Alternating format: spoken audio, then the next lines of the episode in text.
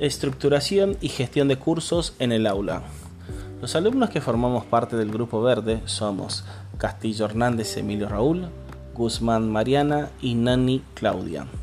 Abordaremos la actividad, estructuración y gestión de cursos en el aula. Proponemos, por un lado, realizar una actividad destinada a docentes del sistema educativo formal de la educación secundaria, que utilicen alguna plataforma virtual, Google Classroom, Moodle, Edimodo, entre otras, como espacios formativos mediados por la tecnología.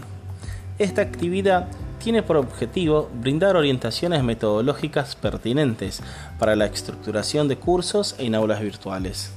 Las mismas no son de carácter inflexible, sino más bien recomendaciones para alcanzar acciones virtuales formativas de calidad e interactivas entre los participantes, respondiendo a los objetivos propuestos en un plan de estudio determinado.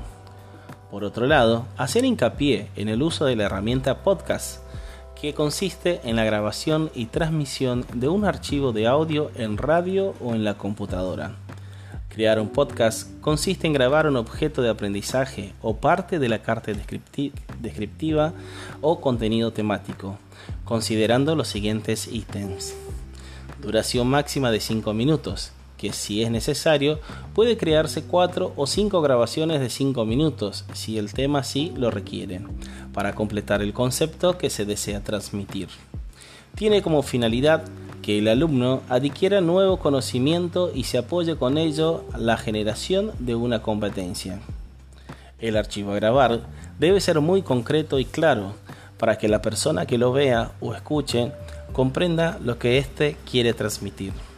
Se debe tener preparado todo el material que voy a grabar, incluso practicar lo que voy a grabar, para que al momento de realizar la misma esté claro y sea fácil de comprender.